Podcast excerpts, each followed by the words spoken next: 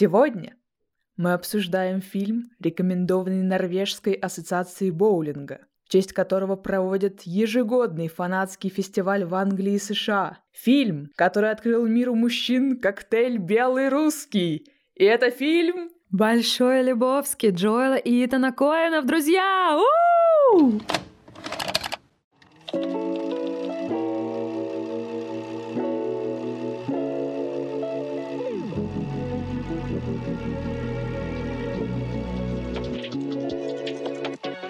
Друзья, всем привет! С вами подкаст «Ты это видела?» и я сценаристка Ирина Романова. Меня зовут Элина Жукова, и я режиссер, а вы слушаете наш подкаст «Ты это видела?», где мы обсуждаем фильмы и сериалы с помощью хейтерских комментов. И делаем это потому, что в случае с этим фильмом очень немалая часть из них порой совпадает с нашими какими-то первыми впечатлениями. И сейчас мы прямо во время записи подкаста сами для себя, ну и для вас тоже получается, обсудим, о чем для нас этот фильм, почему он настолько известный, настолько крутой, настолько признанный и в то же время настолько ненавидимый, потому что он сложный и крутой одновременно. Уникальнейший случай какой-то. Ну давай обсуждать. Давай, только перед этим мы хотим вас все-таки предупредить о том, что мы будем обсуждать все со спойлерами. Конечно, как иначе. Поэтому, если вы еще фильм не смотрели и вам важно не знать того, что там происходит, то мы, конечно, рекомендуем сначала все посмотреть, а потом уже присоединиться к нам и нашему разговору. Но еще это выпуск 18+, потому что этот фильм о ярких, смелых мужчинах, которые не стесняются в выражениях и много еще в чем. И по российскому законодательству такое нельзя слушать детям. Да, но этот фильм не только о ярких и смелых мужчинах, но и ярких и смелых женщинах. Честно говоря, так как я посмотрела фильм больше, чем два раза, в какой-то момент я поняла, что присутствие в этом фильме женщин, забегая вперед, скажу, что это две героини, очень важные и очень яркие, оно очень жанрово определяет этот фильм, но доберемся до этого. Ну что, друзья, Большой Лебовский — это фильм братьев, режиссеров, сценаристов Джоэла и Итана Коэнов, которые работали в тандеме творческом до 2021 года. Сейчас они уже э, творят по отдельности, но большая часть их творческой фильмографии — это совместное творчество, и «Большой Любовский» — это их седьмой фильм. Это история о том, как лос-анджелесец средних лет, невероятно обаятельный, привлекательный человек, на первый взгляд без какого-то определенного рода занятий, на первый взгляд бездельник, на первый взгляд такой стопроцентный пацифист, и на самом деле пацифист на момент развития событий этого этого фильма, попадает в неприятную заварушку, которая связана с тем, что ему приходится выручать жену своего полного тезки Джеффри Лебовски. Так вот, наш любимый лос-анджелесец, его зовут Чувак, все его называют Чувак, по документам он Джеффри Лебовски. И вот однажды в его дом приходят бандиты, которые говорят, что его жена задолжала, и он теперь должен отдать, и он в процессе понимает, что задолжала эта жена другого Лебовски. Все складывается так, что ему приходится вписаться за эту жену, и фильм, по сути, рассказывает нам об этой ситуации и обо всем том, что из этого получилось. Премьера премьера этого фильма состоялась на фестивале Sundance 18 января 1998 года. Еще показ прошел на 48-м Берлинском кинофестивале. И весной, в начале марта 98 года фильм вышел в прокат. И странная история получилась, что начиналось все с огромных классных фестивалей, где очень много знатоков кино и критиков, и что-то как-то фильм вообще им не понравился, они сказали, ну такое. Более того, некоторые критики сказали, как, как Коэны могли снять вот это после того, как они сняли оскароносный Фарго. А напомню, что их криминальная драма, да, криминальная комедия Фарго 95 -го года получила Оскар за сценарий, и а, фильм Бартон Финк который вышел годом раньше, чем «Фарго», удостоился «Золотой пальмовой ветви» за лучший фильм, лучшую режиссуру и лучшую мужскую роль. То есть это стопроцентные хиты, тоже культовое кино, и тут вдруг они почему-то, в кавычках, опускаются до Большого Любовски. Но это со слов критиков. На самом деле, повторюсь, действительно, Большой Любовский — это фильм для... Я бы сказала, что это фильм для синефилов и для людей, которые готовы воспринимать авторское кино. А это прям классика авторского кино. Давай развивать это через наши хитрские комментарии, чтобы я не рассказала все и сразу. Давай, но я тебя поддержу и хочу все-таки сказать, что на фильм после вот таких разгромных рецензий особо никто не ставил. И было очень удивительно, что зрители-то оценили. Зрители скупали билеты в кинотеатры, и, по сути, этот фильм пережил такое второе рождение. И настолько большое рождение, что издание The Independent назвало его первым культовым фильмом эпохи интернета, потому что, как все потом аналитики, пытавшиеся разобраться в том, а что, собственно, случилось-то, почему, как, стало понятно, что именно интернет позволил этому фильму разрастись. Очень много мемов, в том числе этому помогло. И фильм действительно стал культовым. Но, тем не менее, есть у меня вот такой коротенький хейтерский комментарий. Паршивая овца среди классики, но тем не менее классика. Неплохо. Элин, у тебя вот есть объяснение, что это за паршивая овца? Почему? Почему а, фильм «Большой Любовский» считается какой-то паршивой овцой? Честно говоря, я не могла для себя это сформулировать. Но я думаю, что сегодня в течение выпуска мы все таки поговорим о главных пяти аргументов против этого фильма, я сначала хочу рассказать, наоборот, про то, как он повлиял вообще на жизнь, на людей, и почему он считается культовым. Потому что, ну, я думаю, что мы, как авторы, понимаем, что хочется, конечно, чтобы твое детище выстраданное как-то оказало какое-то влияние на этот мир. Хотя, ну, хочется, но особо ты на это не рассчитываешь. Рассчитываешь? Я Ладно, вообще... я лукавлю. Вот ты затронула тему детища. Все, Элина, все, ты на опасную территорию ступила, потому что я обязательно выскажусь насчет детища. Просто понимаешь, дело в том, что братья Коэн безумно сложную сценарную задачу себе поставили при создании этого сценария и этого фильма. Просто этот сценарий создавался одновременно со сценариями Бартона Финка и Фарго. Можно себе представить, какая-то нагрузка и давай говорить о том, как создавался этот сценарий. Это просто для меня, как для сценариста, Слушай, на самом деле детище, это ты прям вот просто попала в болевую точку. И я думаю, что я сегодня еще обязательно выскажусь о том, а что для сценариста значит его работа, что такое development текста, потому что вот именно работа над сценарием, над самой историей в Большом Лебовске, это просто прям минимум, это учебник, максимум, это просто подарок для всех, кто авторы. Прям шуршу сейчас топкой хейтерских комментов про плохой сценарий, плохой сценарий, но это попозже будет. Я все таки хочу сказать, что у этого фильма реально есть свои дети. Дети божьи, если можно так сказать, потому что у этого фильма есть своя странная религия или философское течение, культ, как хотите это называйте, которое называется дудаизм по-английски, потому что чувак — это дьют. Если по-русски, то это можно называть чувакизм. И вот последователи этой религии, они заявляют, что это никакой не прикол, что это не пародия, что есть, например, пародийные религии, как пастафарианство с макаронным монстром, это изначально такой стёб. А тут все серьезно, тут есть подоплека, тут есть база на фильме, основанная на главном герое, и тут тут все серьезно. У них в 2005 году была создана виртуальная, как бы такая церковь нового чувака. Туда можно ступить, там есть даже какие-то свои правила. Вы можете погуглить, если вас за это заинтересует, но это не реклама. Вот. Я, когда на это все смотрела, я все равно не могла отпустить мысль, что это все выглядит как какой-то большой прикол и мем. Ну, может быть, потому что у меня в целом этот фильм ассоциируется с какими-то мемами из моего школьного периода. Но тут я просто посмотрела на их, не знаю, эмблему, логотип, символ. Это выглядит выглядит как такой символ Дао, инь-янь, но только там в этих половинках есть по три точечки. И, короче, все это похоже на огромный шар для боулинга. И я такая, что? Но тут надо оговориться и объяснить, что дело в том, что боулинг — это один из центральных образов этого фильма, потому что на самом деле чувак и два его лучших друга, Уолтер и Донни, львиную долю своего времени проводят в боулинге и участвуют в состязаниях по боулингу. Для них это важно, это просто громадная часть их жизни, место, где они могут высказаться, показать свой характер, а, перешить какие-то эмоции, и поэтому в чувакизме три точечки на частичках Дао. В общем, все это взялось там не случайно. Если вы смотрели Большого Лебовски хотя бы раз, я думаю, что параллели вы проведете очень легко. Знаешь, ты вот э, заговорила о религии, да, о философском учении, я подумала о том, ну, все логично. А Джоэл Коэн учился на условно режиссерском факультете, изучал кинематографию, а Итан Коэн учился на философском.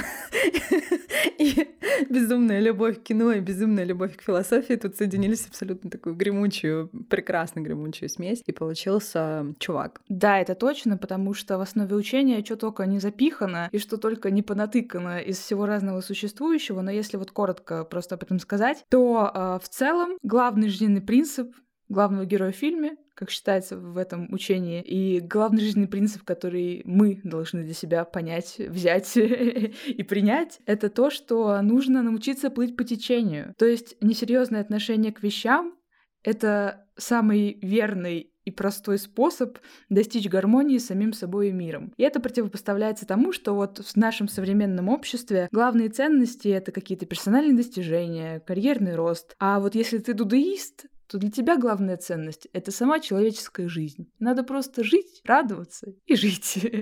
Ты должен получать удовольствие из самых обычных каких-то повседневных вещей, как чувак, играть в боулинг с радостью, общаться с друзьями с радостью, пить коктейльчик с радостью. И вот тогда ты достигнешь счастья, покоя и умиротворения и преисполнишься в своем сознании. На самом деле а, звучит все это очень складно, но есть вот такой комментарий. Меня интересует вовсе не то, кто сколько раз сказал слово «фак», в каком еще фильме был точно такой же номер автомобиля, рубашка, плакат на стене и прочее. По-моему, все это глубоко вторично и преследует одну единственную цель отвлечь от главного, что, как вы понимаете, неоценимо в том случае, если никакого главного нет и в помине. Это одна из основных претензий к фильму «Большой Лебовский». Типа, фильм ни о чем, там нет никаких ценностей, нет ничего главного, в кавычках и без кавычек.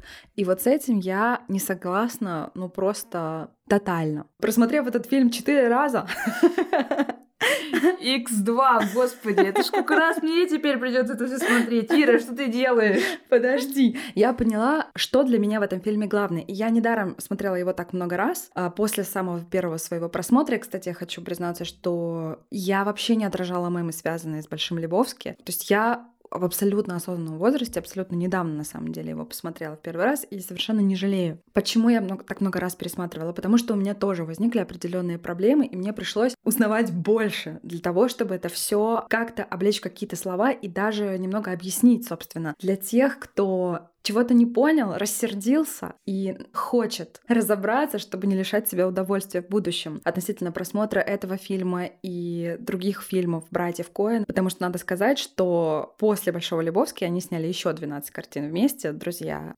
Я думаю, что вы о них знаете, обратите внимание, у них выдающаяся фильмография. Так вот, я поняла, что мне проще размышлять о том, что же в этом фильме главное, с опорой э, на жанр, это авторское кино, вот просто в чистом виде. Это классический пример авторского кино, где виден яркий авторский стиль, где есть нелинейное повествование или нелогичное повествование, выстроенное на том, как автор это видит, как он готов эту, эту информацию транслировать. В этом фильме важна концепция, а концепция здесь, на мой взгляд, интересная. А что если проблемы большого влиятельного чувака будет решать абсолютнейший лузер, причем по-настоящему по-настоящему, как-то проявлять себя в этом. По-моему, это интересно. И в этом фильме открытый финал. Вот три основных маркера авторского кино. В «Большом Львовске» действительно открытый финал. На самом деле, если присмотреться и зайти в этот фильм э, с открытой душой, с открытой душой, дойти до открытого финала, точку и яркую вспышку там действительно можно увидеть и прочитать, и это важно. Так вот, с одной стороны, это авторское кино, котором главное существует на уровне смыслов, на уровне какого-то такого э, собравшегося, с как будто бы спрессованного впечатления вот от всего-всего-всего-всего, что происходит. С другой стороны, это эксцентрическая комедия. Почему? Потому. Давай пойдем по маркерам эксцентрической комедии. На самом деле, надо сказать, что в этом жанре братья Коэны себя проявили, начиная с фильма «Воспитание Аризоны» с Николасом Кейджем и Холли Хантер. Это великолепнейшая комедия. Обязательно посмотрите. Ну и они поднаторели в этом э, фильме «Подручный Хацакера» и Бартон Финк, собственно говоря. Так вот, что характерно для эксцентрической комедии? Пулеметные диалоги. Загибай пальцы. Давай, наша любимая рубрика. Было. Сцены, которые скатываются в хаос. Было. И еще очень важный элемент в эксцентрических комедиях женщины, женские персонажи, когда они появляются, они начинают такую ненавязчивую и добрую демаскулинизацию. Ты заметила в этом фильме, как женщины деконструируют мир мужчин по-хорошему? Смотри, жена Большого Лебовски деконструирует его мир, а, подводя его к тому, чтобы показать, какой же он все таки тюфяк и сволочь. А дочь Большого Лебовски, она же Мот Лебовски, мне, мне кажется, гораздо более сложный уровень. Во-первых, она подчеркивает то, что ее отец, несмотря на свою мощь и влияние, все-таки не сильный, не взрослый, не влиятельный. А с одной стороны, с другой стороны, она как бы такой, знаешь, дуохромный, хочется сказать, такой э, персонаж обманка. Она же такая ярая феминистка, которая подчеркивает вот свое главенство, что ли, над миром мужчин. И на самом деле по сюжету она оказывается большой предательницей. И тут вот Коины обыгрывают еще и это, да, вот этот вот момент такой вот ярый феминизм, там женщины борются за свои права. Они, с одной стороны, и уважают это, и в то же время дает какое-то пространство для того, чтобы немножко дистанцироваться и сказать, а давайте не будем перегибать палку. Столько всего в этом фильме есть. Я, кстати, если возвращаться к тезису о том, что сцены уходят в хаос, для меня нет. Для меня нет. Для меня все выстроено в такой логике, что Каждая сцена, начиная с самой первой, начиная со сцены прихода чувака в магазин, покупки молока и там, возвращения домой, каждая сцена должна заканчиваться чем-то неожиданным, чем-то, чего ты не ожидаешь. И вот эта вот логика, когда ты ожидаешь одного, но происходит другое, и на этом делается глобальный фокус, и из этого складывается история о том, как Чувак сходил за молоком, вернулся, попал в заварушку и на выходе из этой заварушки понял, в чем смысл его жизни, я думала, ты скажешь, и в конце заварушки он стал батей. Но мы об этом еще обязательно поговорим. Значимо ли это для этой истории? Да, он действительно, друзья, а, Лебовский обязательно станет батей, но всему свое время. Вот просто, понимаешь, для меня после нескольких просмотров стала неочевидной значимость этого события конкретно для него, но вот для истории тот факт, что он становится батей, а самое главное, то, как он становится батей, для меня вот это как раз-таки работает на главное. А раз уж мы подобрались к главному после моего феерического монолога, друзья, я тоже думаю, что это фильм о полной свободе человеческой личности и о праве быть тем, кем тебе хочется быть. Как бы презентовать себя так, как ты считаешь нужным, не заботясь о том, что о тебе подумают другие. Ну и потом, чувак, Дьюд, он просто икона беспримесной честности, на мой взгляд. Но можем поспорить об этом.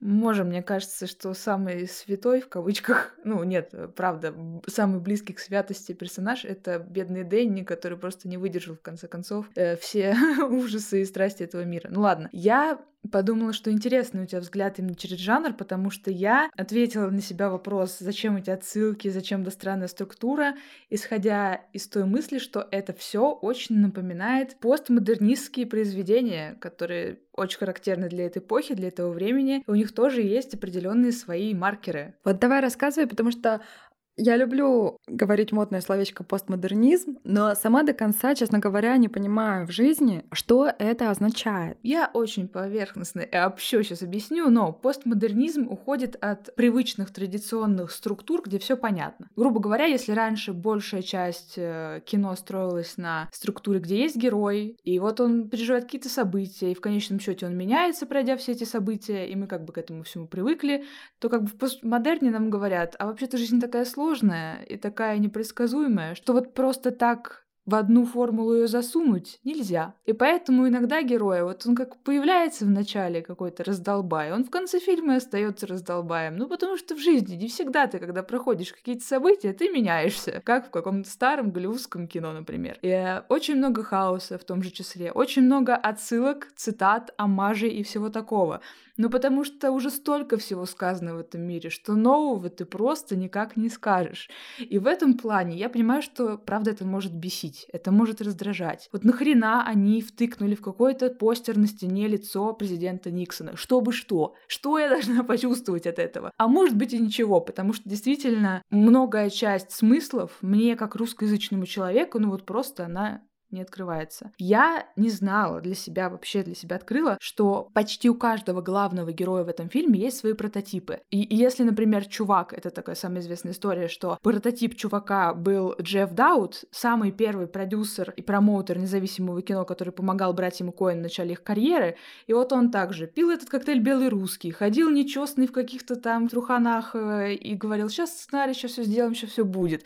И вот был такой на расслабоне, на чили, но он был в этом такой естественный, что как бы всем он нравился. Они подумали, вот так вот мы и сделаем персонажа, похожего на него. Я не знала, что про образ мод вот этой дочери феминистки это современная художница Кэроли Шниман, одна из звезд феминистского искусства 60-х, 70-х годов. И я просто для себя открыла вот эту какую-то страницу. Я не поняла, честно говоря, вот эту сцену, где Лебовский заходит в дом, и она на каких-то тросах голая, что-то там пролетает, что-то там брызгает. Это как бы выглядит странненько, на мой взгляд. А оказалось, что это прямая отсылка к перформансу этой художницы, который назывался «До предела своих возможностей». Там была отдельная история. Женщин в искусстве в то время и вообще они всегда воспринимали всерьез и часто сравнивали с мужчинами. И был такой тоже современный художник-мужчина Джексон Поллок, который придумал свою определенную технику рисования, называлось это живопись действия. В чем была суть? Если раньше художники, когда они рисуют, они берут кисточку, макают ее, грубо говоря, в краску, прикладывают к полотну, стене или еще чему-нибудь, и вот как бы они создают шедевр, касаясь, то он решил, что он будет создавать свои шедевры, не касаясь, с помощью движений, импульсов, случая, воли, своих каких-то инстинктов, приходящих к нему в данный момент, что он вот стоял над огромными холстами, просто разбрызгивал эту краску всяко разно, ну, у него, естественно, был замысел, но вот он вот придумал такой способ, и это за ним закрепилось, что вот он работает вот так. И над этим, конечно, тоже многие смеялись, его называли, что он там Джек-разбрызгиватель, что это вообще такое, но все таки он весомая фигура в мире искусства, и до сих пор его знают, изучают, как бы он есть. И в ответ ему Кэрри Шниман придумала такой перформанс. Она повесила себя, обнаженную, на какой-то трос, взяла в руки цветные карандаши, и она раскачивалась на этом тросе, как бы тоже касаясь этими карандашами полотен и рисуя всякие зигзообразные цветные линии. И она делала это все время, пока был открыт музей, то есть люди приходили, она вот в течение всего дня рисовала вот это что-то странное. И это было как бы ответом Полоку на то, что не только ты тут можешь придумывать новые течения в искусстве и какие-то способы рисовать,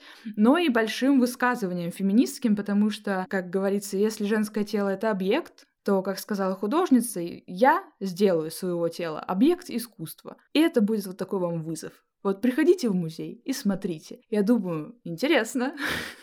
Ты что-то хочешь дополнить? Да, просто дело в том, что для меня появление мод, вот этот прототип, это на самом деле просто звучит супер грандиозно и круто то, как Коэны интегрировали это все в сам сценарий, потому что тут же важно сказать, что сам сценарий — это не до конца оригинальная, наверное, история, потому что он основан на знаменитейшем детективном романе, который называется «Глубокий сон». Автор Реймонд Чандлер. Эта книга считается одной из там ста лучших книг вообще во всей мировой литературе. Часть сюжета э, Большого Лебовски братья позаимствовали именно оттуда. Вот этот вот концепт о том, что богатый чувак ищет, э, ну, в романе он ищет свою дочь, в фильме он ищет свою жену, и он нанимает сыщика. И я помню один из хейтерских комментов, который ругал чувака в исполнении Джеффа Бриджеса э, за то, что он совершенно не похож на Филиппа Марлоу, главного героя этого романа, и что это вообще типа не экранизация, а это и не должно быть экранизация, это просто идея взятая, да, то есть это очень частичная экранизация. Плюс они интегрировали в эту историю кучу своего личного опыта, то есть они добавили сюда Джеффа Дауда, они других своих друзей, кинематографистов, разные-разные истории, в том числе из детства, потом там есть история о том, что вот эта вот бумажка с сочинением э, старшеклассника, это тоже вот из опыта каких-то а, знакомых взято. То есть, по сути, у них была огромная задача взять прецедентный текст, конкретно знаменитый роман, не единожды экранизированный до этого, кстати, друзья, добавить туда события из личных жизней для того, чтобы передать великую суть, то самое главное, о чем мы говорили, а именно то, насколько крут может быть человек, который никого не хочет обманывать. По сути, Большой Лебовский об этом. Просто у меня сейчас есть э, соблазн пересказать абсолютно весь сюжет, вспомнить самые-самые главные сцены. Но, наверное, не нужно этого делать. Вот, просто я очень хорошо понимаю зрителей, которые После сцены в самом начале фильма с окунанием в унитаз чувака и просмотра сцены о том, как один из бандитов писает ему на ковер, который задавал вообще-то тон всей комнате. Всей комнате задавал тон. Так вот, после этой сцены люди такие, «А, ну это трэш, ребята. И потом, самое главное, с этой сцены смотреть дальше. Потому что, друзья, дальше, если вы вдруг перестали смотреть, он идет к этому богатому чуваку, с которым его спутали, и просит его отдать ему ковер, блин. Потому что несправедливо. И для меня в этом весь чувак. Вот просто, на самом деле, как, как можно осмелиться, да, во-первых, додуматься до этого, во-вторых, осмелиться и пойти а, искать справедливость в этой ситуации, когда тебе, блин, написали на ковер, и ты точно знаешь, кому это все причиталось. Ну, блин, это максимально круто, это очень смешно, это очень классно. Но в противовес тебе я могу сказать, что не все воспринимают чувака серьезно. Я даже нашла этому объяснение, опять-таки в хейте. Читаю. Давай. Фильм повествует нам о нигилисте хиппи, которого друзья называют Дьюд. И как это звучит в российской оптимизации? Дюдя. Нет, серьезно, Дюдя. Для тех, кто в танке.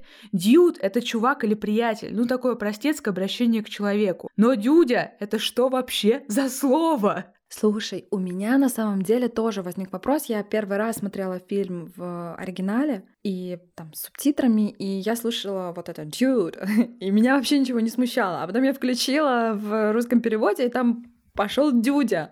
И я такая, добрый вечер, здравствуйте. Ну, просто непривычно. Меня не то чтобы это прям смутило, но было непривычно. Но ты знаешь, у меня есть вот еще один комментарий в пику чуваку и тому, как он вообще пагубно влияет на всех и вся. С первого взгляда фильм кажется страшной чушью, да и в конце мнение не особо меняется.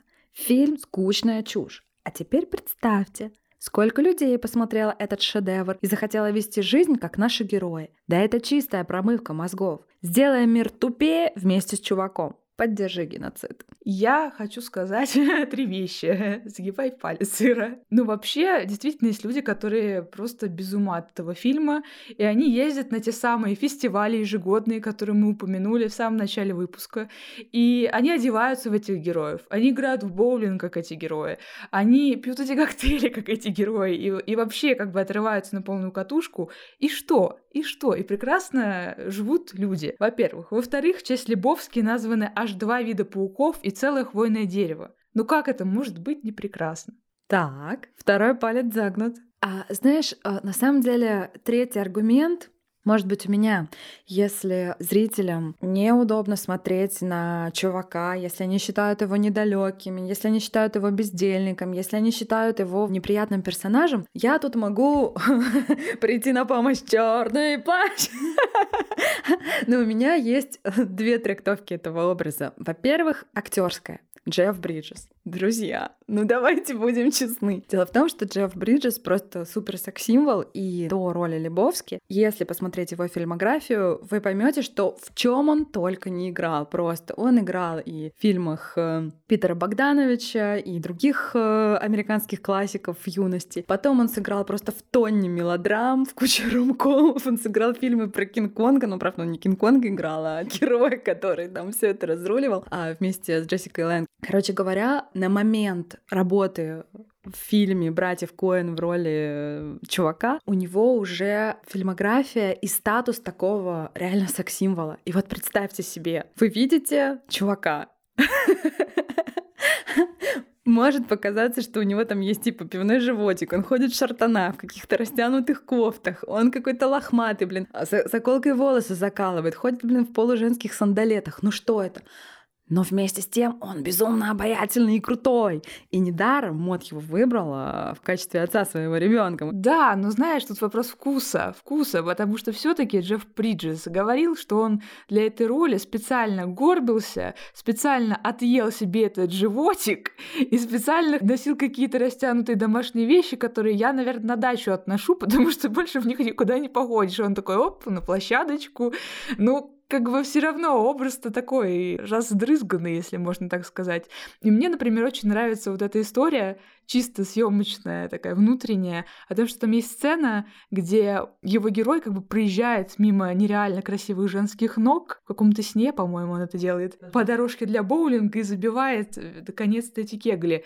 И в жизни-то он настолько отъел себе этот бедный животик, что не прилезал никуда. И его сначала сняли, как он просто едет, потом его так поддули по бокам. И на компе, на монтаже подмонтировали. А ты такая, животик. А он на такие жертвы шел ради этого животика. Подожди, я вообще ничего не имею против этого животика. На самом деле он там не такой уж и большой. И вообще, есть у тебя ответ на вопрос, почему мод его выбрала. Вот почему? Потому что это очень тоже важная концептуальная штука. Вот ты вспоминала перформанс э, художницы. Я подумала о том, что в фильме то, что она летит над ним, как валькирия, обнаженная богиня, потом там даже есть а сцена, как она спускается на этих своих стропах, она оказывается обнаженной, на нее надевают такую мантию, она прям просто какая-то на тонкой грани между греческой богиней и какой-то императрицей восточной, просто на супер. Почему? Почему такая женщина выбирает его. Я понимаю, что она недаром показана такой возвышенной, и мы видим вот этот кусок, эту возвышенность ее глазами. Вот если вы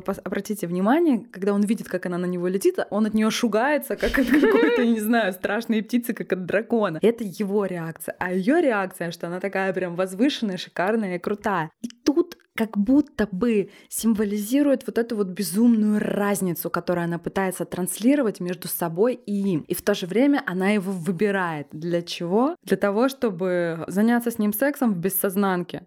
нагло использовать. Да, и нагло использовать, чтобы забеременеть. Друзья, ну так не делается. Мы осуждаем. Осуждаем и не, не понимаем, как можно так поступать с мужчинами. Но при этом я нашла еще один коммент, который мне хотелось бы с тобой обсудить. И звучит он так. Я отказываюсь от братьев Коэн. Так. И не знаю, почему я вообще дал этому фильму шанс. Мне не нравятся почти все их фильмы, ведь в них совсем нет хороших сюжетных линий. Я действительно не понимаю, почему так много замечательных актеров продолжают работать с этими парнями. Хм, у меня есть созвучный комментарий, а, зачитаю, обсудим. Наверное, самое подходящее определение, которое я могла бы дать этой картине — пустая. В ней для себя я не смогла отыскать ничего достойного восхищения, симпатии или хотя бы снисходительности. Ты это видела, Элин?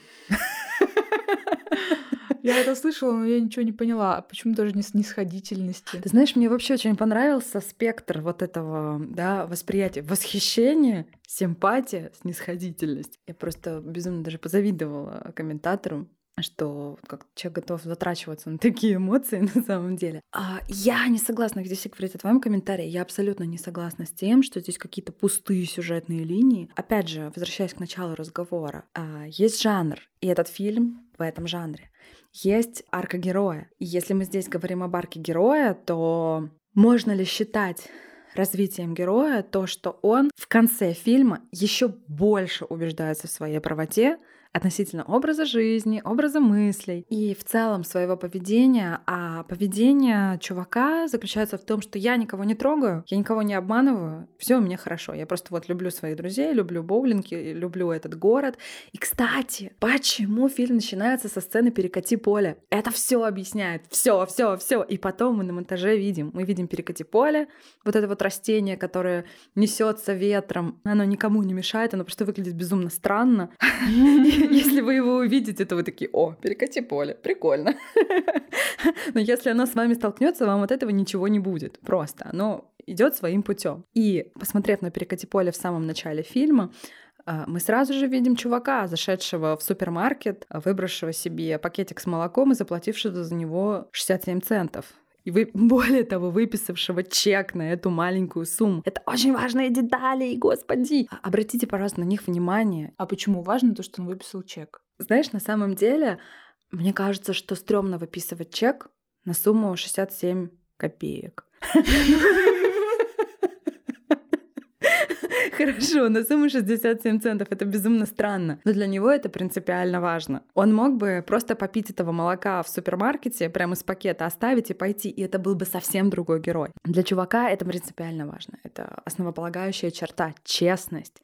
Честность, честность, честность. Знаешь, я еще заметила, что несмотря на то, что вот э, Хайд сериал, и я сейчас объясню, я, я разобралась, в чем же там коины это провинились бедные. Несмотря на то, что да, есть вот эта основа с книгой, которая ведь тоже важна тем, что там есть своя такая новая для детектива того времени структура, что герой как бы общается с людьми из разных социальных классов, из разных социальных слоев и потихонечку добирает информацию о том, что на самом деле происходит и что случилось. И Джеффри Лебовский тоже потихонечку встречается с очень разными людьми, э, и с вот этим полицейским, и с какими-то там порно-магнатами, и с еще кем-то, и через вот эти микро какие-то сценки, микрообразы мы тоже потихонечку видим такой дух Америки, по сути, и какую-то жизнь вот эту американскую, на какие-то атомы она там раскладывается. Но как бы в чем проблема-то? Это же наоборот вроде кажется хорошо. А проблема в том, что Джоэн и Итан Коэны а, состоят в гильдиях режиссерских и продюсерских. И есть такое правило, что если ты в них состоишь или состоял, ну, по крайней мере, на тот момент, ты должен занимать только одну должность. Ну, то есть ты либо режиссер, либо продюсер, все остальное работают люди на своих должностях. Сценарист пишет, там, оператор снимает, и вот так. И так получилось, что потом, когда уже фильм вышел, вскрылось, что они вдвоем и режиссировали, и продюсировали, и сценарий писали. Есть такое мнение, что из-за того, что они брали на себя так много функций, просрали ребятки сюжет. Ничего не понятно. Можно было лучше. Ой, ты знаешь, э, это мы к теме детища, похоже, возвращаемся. Ты знаешь, всегда есть вот эта жуткая мысль во время работы. Можно лучше, особенно когда ты видишь свой текст, а особенно когда ты видишь свой текст экранизируемым. И в процессе, вот в этом ну, в общем, да, друзья, в этом процессе, который очень трудно описать порой, реально, реально задаешься вопросом, почему я не сделала так, почему я не написала вот это, почему я не доработала здесь. И этот процесс бесконечный. Так можно ну, просто застрять, вот застрять на одном этом высказывании, застопориться и потом уже ничего не писать. Поэтому, не знаю, вот это вот не доработали, не. Ну, интересный, конечно, аргумент, но что-то как-то я все таки стою на стороне авторов. Тут мы, опять же, затрагиваем тему девелопмента сценария. Что такое девелопмент сценария? Это, по сути, а, его создание. Как оно выглядит? инсайдерская информация для тех, кто не представляет себе, что такое писать сценарий. У вас есть идея. Ну вот, например, у Итана и Джоэла Коэнов есть идея о том, что хочется рассказать историю чувака, от которого на самом деле казалось бы, да, в мире больших людей, больших денег, больших амбиций не зависит ничего. И вот вдруг у этого чувака появляется возможность, во-первых, какую-то благородную миссию совершить, спасти женщину. А во-вторых, э, просто ощутить, что он живет правильно, несмотря на то, что он, ну, по сути, бездельник. По сути, нет у него никакой ни карьеры, ни денег, он весь в долгах, э, живет в арендованной хате и не платит за нее. И в целом, возможно, для кого-то это была бы проблема, но для него ок, потому что у него э, хозяин квартиры, артист, и приглашает его на свой замечательный спектакль. Вот у них появляется эта идея. Дальше они такие, а вот есть же роман такой-то про сыщика Филиппа Марлоу «Глубокий сон». Давай возьмем его, давай возьмем оттуда какую-то часть концепта, да, сюжетную. Вот они берут эту часть. Потом они вспоминают все-все-все истории, которые знают, которые сюда ложатся. Они вспоминают своего друга-продюсера, который помогал им с их дебютной полнометражной картиной совместной «Просто кровь», где там впервые вспыхнула Фрэнсис Макдорманд именно в их кинематографе. Вот они все это соединяют. Как это происходит? Они садятся друг напротив друга или где-нибудь на кухне встают и начинают болтать, обсуждают и записывают, обсуждают и записывают. Потом они садятся, пишут э, синапсис, пишут всю Библию, пишут то, что зачем в этом сюжете. Потом они садятся и пишут сценарий в американском формате, то есть с репликами, с действиями, с ремарками, совсем-совсем-совсем-совсем. И это безумный адский труд, с учетом того, что им нужно прописать всю историю, всю историю, которая не укладывается в типичную трехактную прописанную структуру, где мы начинаем с завязки, заканчиваем развязкой, и мидпоинт происходит, в котором все меняется, план А превращается в план Б. В общем, короче говоря, они уходят от этого и создают просто историю о человеке, которая правда как будто бы не вписывается во все это. Возможно, если посмотреть фильм в пятый раз, можно будет найти все отсылки к нужной структуре. Но для них это не главное. Это для них не главное, потому что, повторюсь, им главное донести саму концепцию через своего главного героя, добиться понимания у зрителя того, что честный человек без малейших ресурсов, по сути, единственный ресурс у Лебовски — Это он сам, э, одетый в шортаны и растянутую футболку, в какие-то сандали мыльницы, который идет по Лос-Анджелесской улице с хорошим настроением. Это все, что у него есть. Даже тачка у него оказалась разбитой в финале фильма. Вот, все, что у него есть, это мгновение сегодня и сейчас. И он готов его прожить по полной и с удовольствием. И даже есть прекрасный мем об этом. А, я не буду париться про это дерьмо. И это прекрасно. Кстати, если что, выложим э, наши любимые мемы, благо тут их много, наш телеграм-канал, так что подписывайтесь, заходите или заходите, просто смотрите, ждем вас. Да, обязательно ждем вас в нашем телеграм-канале. Так вот, давай немножко поговорим о том, почему Большой Лебовский. Вот что для тебя это название? А вот, кстати, я тоже об этом думаю, и я, я не понимаю. Потому что если чисто по формально сюжету смотреть, Большой Любовский-то это как раз вот этот э, дедок-миллиардер, который, ну, так себе дедок. А наш Любовский, он вроде небольшой, а может и по смыслу большой, я не знаю. Слушай, ну я думаю, да. Я думаю, что надо смотреть именно в эту сторону, что есть два Лебовски, один наш чувак, и это бедный маленький Лебовский. Ну, по факту, по статусу своему, по уровню дохода, по всем тем параметрам, которыми принято судить людей в обществе. А второй Лебовский большой, в очочках, с кучей денег. И в этом фильме все выстраивается так, что становится понятно, кто из них по-настоящему большой и почему. И мне нравится двоякость этого. С одной стороны, да господи, кому какое дело, кто из них больше и не больше с одной стороны, а, коины дают эту ноту, а с другой стороны, для тебя настолько явно, кто из них большой, что ты такой, ну слава богу, большой я. Кстати, интересный факт. Дело в том, что Дэвид Хаддлстон, который сыграл в итоге Джеффри Лебовски, второго вот этого большого богатого чувака, у них с Джеффом Бриджесом уже была совместная работа в культовом фильме «Плохая компания» а, Роберта Бентона. Тогда они еще были там намного-намного моложе, и вот в «Большом Лебовске» они встретились снова, и ну это просто вот как бы, да, это, этот фильм рай для киноманов, реально, для людей, которые там фанатично любят кино, любят находить отсылки. Друзья, если вы такой, то, пожалуйста, бегите пересматривать. Если вы не такой, посмотрите в первый раз, это прекрасное кино! Но я еще хочу сказать в защиту братьев Коэн.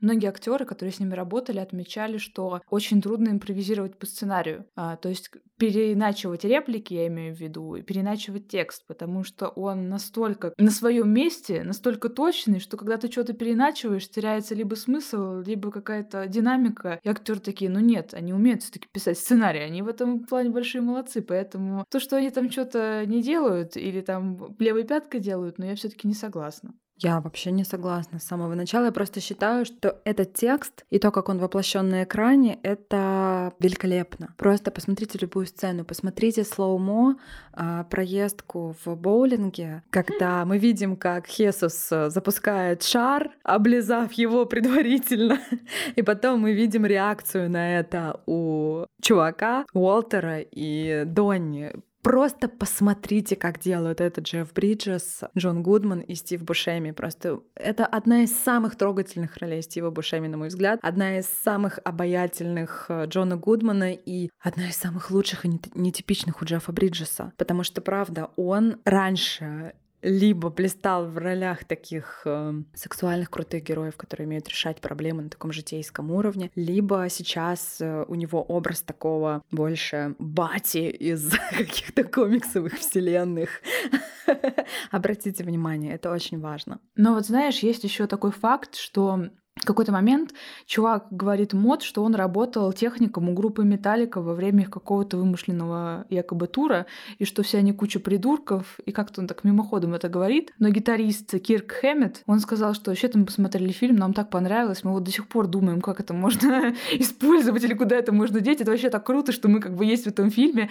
И я думаю, офигеть, вот это фан-база, вот повезло ребятам, Коинам, в смысле, что настолько любимый фильм. Но есть такое мнение, которое выдвинуло выдвинул один из репортеров BBC, почему вообще людям так все это нравится. И он сказал, это не просто любовь к деталям фильма, но наслаждение это сознание того факта, что ты один из немногих, кто его любит. Что типа было модно быть не таким, как все. И вот они выбрали какой-то невзрачный фильм, который сначала вообще никому не понравился. Артхаус. И такие, теперь мы элита, теперь мы будем как бы искать там отсылки, разбираться со всем этим. Ну да, есть какая-то структура, ну что-то там понавязали, но в целом-то фильм ни о чем. И смотреть его, в общем-то, не обязательно. Вот я сейчас предлагаю нам после нашего обсуждения подвести наш вердикт, насколько вообще сейчас стоит смотреть этот фильм и зачем. Ох, не согласна я с этим критиком, блин, в корне. А прям аж триггернула. Просто пока ты говорила, я думала о том, что ты не можешь полюбить то, что ты не можешь полюбить. И все. Но насильно мил не будешь, черт возьми. Все просто. Не знаю, как у тебя, но я всегда чувствую нелюбовь к тому, что, ну, я правда не могу полюбить. И если я смотрю фильм, и он мне не заходит по какой-то причине, это, это всегда, всегда не случайно. Всегда у этого есть какое-то более глубокое объяснение, чем модно или не модно, нужно или не нужно, скажем так. Почему фильм «Большой Любовский» нужно посмотреть сейчас? А, ответ банальный, потому что он очень поддерживает. Особенно если вы живете в раздрае, если у вас постоянно нет бабла, вы постоянно сомневаетесь в себе и, возможно, да, своей значимости, если это можно так назвать, какой-то своей роли. Опять же, более самодостаточного человека, чем э, чувак Лебовский, я, наверное, не видела вообще в кино зарубежном, по крайней мере, точно. То есть самодостаточность, дикая самодостаточность чувака, который может, ну, по сути, украсть ковер, имея на это, ну, как бы право, правда. Потом лежать с плеером Sony Walkman, господи, у меня был тоже когда-то кассетный плеер Sony Walkman, как я его понимала, господи. Потом лежать на этом ковре и просто наслаждаться жизнью, вот так вот помахивая ручкой.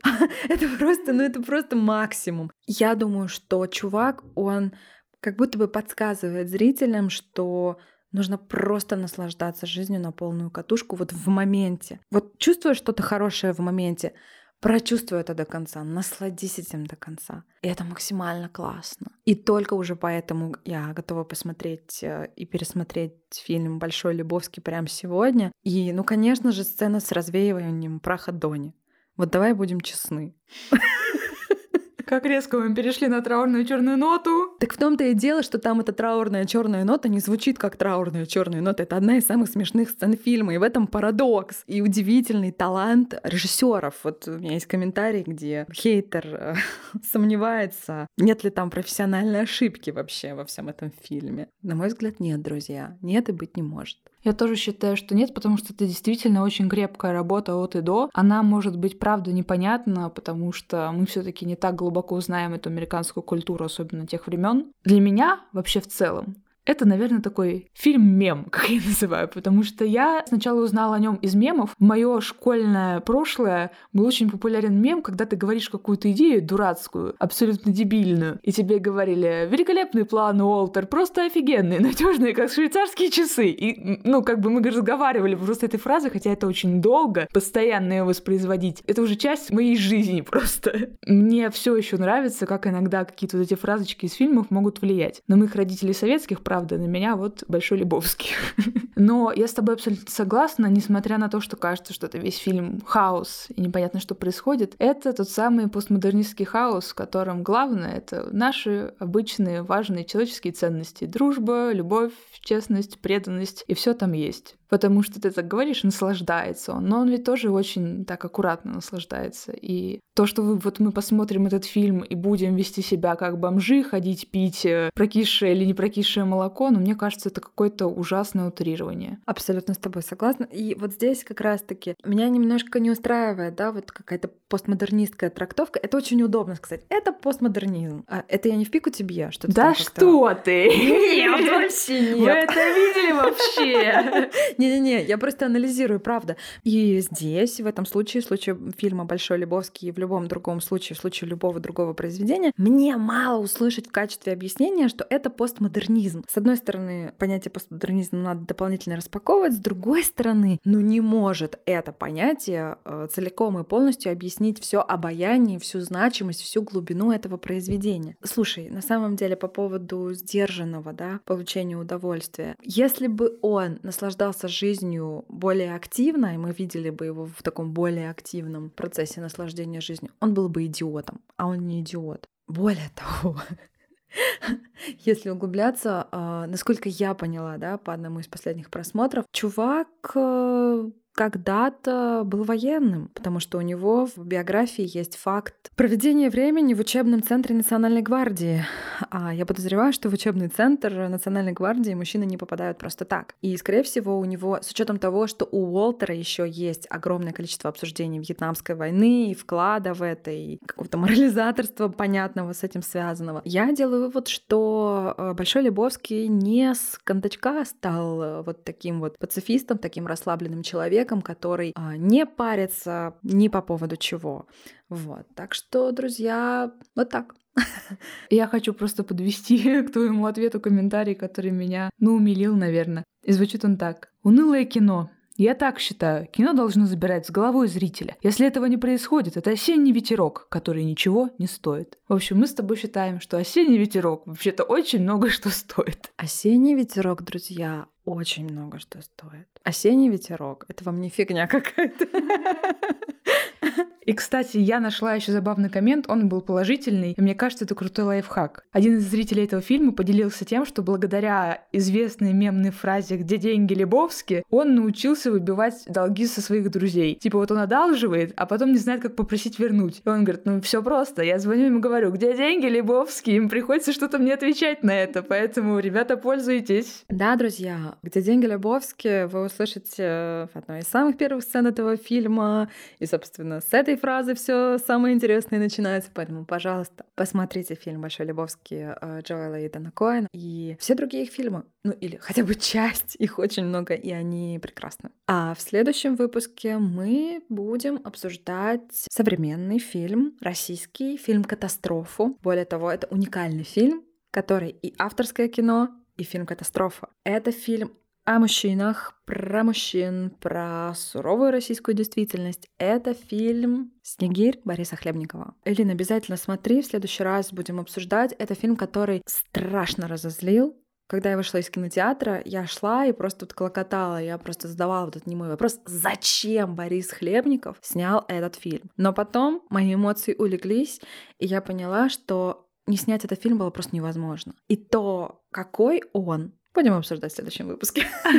Договорились. Ну что, ребята, спасибо, что вы были с нами. Если у вас остались какие-то свои мысли, которые мы не оговорили в этом выпуске, может, вы знаете еще какие-то факты или отсылки об этом фильме, то пишите, пожалуйста, их нам в комментариях э, в нашем телеграм-канале, в нашем инстаграме. Напоминаем, что эта соцсеть запрещена на территории Российской Федерации. А также, если вы послушали наш выпуск про Большого Любовский, спасибо вам огромное. Пожалуйста, заходите на разные площадки, чтобы послушать другие наши выпуски, подписаться на нас. Это вы можете сделать в Яндекс Музыке, поставив там сердечко. Это можно сделать в Apple подкастах. Пожалуйста, ставьте нам звездочки, оставляйте там комментарии. Вы можете зайти на другие любые удобные вам площадки. В Google подкасты, а, в подкасты ВКонтакте, а, в Spotify даже можете зайти, в CastBox, а, Soundstream и так далее. Мы везде есть. Будем очень рады вам. И благодарны за ваши лайки, тепло и любовь. Да, друзья, спасибо вам большое. Услышимся. Услышимся.